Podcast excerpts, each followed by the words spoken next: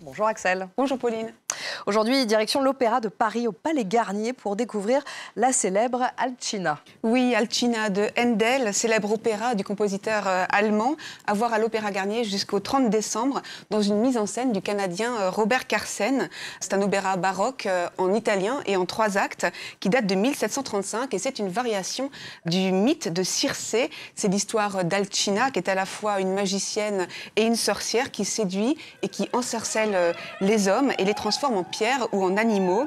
Et la force de Handel, euh, en plus de la virtuosité de, cet opéra, euh, c'est de nous amener euh, dans cette histoire à éprouver de la compassion pour Alcina, alors même qu'elle est une sorcière, et d'en faire finalement une femme déchue et blessée, vraiment pleine de, de déchirements et, et, du coup très humaine.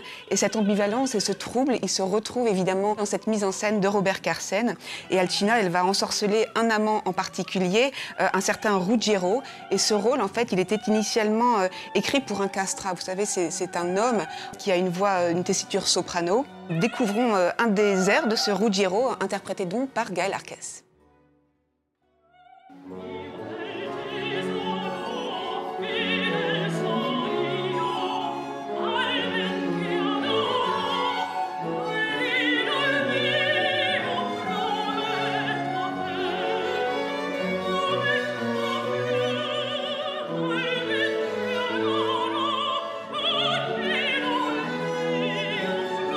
Alors voilà pour cette euh, aria appelée euh, Mio Bel Tesoro, ma belle chérie. C'est une des nombreuses illustrations euh, vocales de Gaël Arquès. C'est l'une des brillantes mezzo-soprano françaises qui en ce moment s'est imposée sur la scène internationale. Alors nous l'avons rencontrée dans sa loge au Palais Garnier juste avant l'une de ses représentations et elle nous en dit plus sur ce rôle de Ruggiero et notamment à quel point il est complet. On peut passer de l'homme macho, euh, euh, séducteur quelque part, parce que, parce que dans cette séduction euh, trafiquée avec Alcina, à quelque chose de romantique et finalement de tendre. Donc c'est deux ambivalences qui sont très intéressantes à jouer. Et vocalement, ça se ressent dans la musique, c'est-à-dire qu'on a des airs avec une douceur, une mélancolie, une, une douleur, une tristesse, un égarement, et puis des choses complètement dans la colère, dans, dans l'insolence de la jeunesse. Donc, voilà, c'est tout un patchwork euh, qui est, très intéressant à interpréter. Alors elle dit ce rôle est un patchwork très intéressant à interpréter, d'autant plus qu'elle incarne ici On vient de voir ce contraste à l'image, d'abord euh, en costume dans l'extrait, euh, puis euh, dans la loge, donc très féminine. À l'opéra, on dit que c'est un rôle de travesti. C'est un rôle auquel les mezzos sont familiers, puisque leur répertoire en compte un grand nombre. Et Gaëlle Arquès, en fait, elle dit que c'est un exercice qui s'apprend et se travaille avec le metteur en scène, ce qui ne signifie pas du coup que ce soit facile et, évident à faire, puisque en fait, au chant très exigeant s'ajoute une interprétation scénique tout aussi exigeante.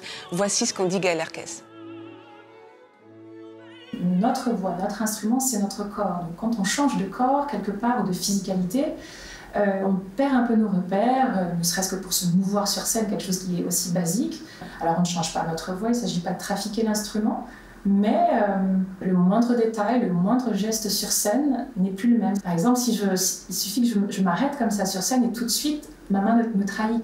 Donc il y, a, plein de petits détails qu'on doit, voilà, être, euh, on doit faire attention à ça et ça fait partie de notre travail d'interprète sur scène, donc c'est passionnant. C'est intéressant cette question euh, de la main qui peut trahir et puis plus généralement du coup de, la féminité.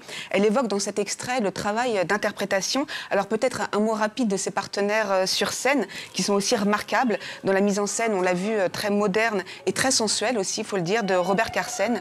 À chacun des personnages, en fait, Handel, il offre une page vraiment brillante, notamment le rôle titre particulièrement riche et émouvant. C'est Janine Debic qui est originaire de Trinité et Tobago et qui incarne merveilleusement cette Alcina euh, elle fait ses débuts d'ailleurs à l'Opéra de Paris. Euh, autre grande soprano, la française Sabine Devielle en Fantastique Morgana. Et puis aussi on voit à l'écran Roxana Constantinescu, pardon, pour ne citer que ces euh, trois chanteuses-là, parce qu'il y a aussi des hommes quand même. Pour finir, Axel, vous vouliez nous dire un mot d'autres rôles marquants de euh, Gaëlle Arquès Oui, elle a interprété à plusieurs reprises une magnifique Carmen de Bizet. C'était un rôle quasi euh, prédestiné pour cette artiste, on l'a vu flamboyante, qui danse aussi le tango et puis qui a euh, des origines espagnoles.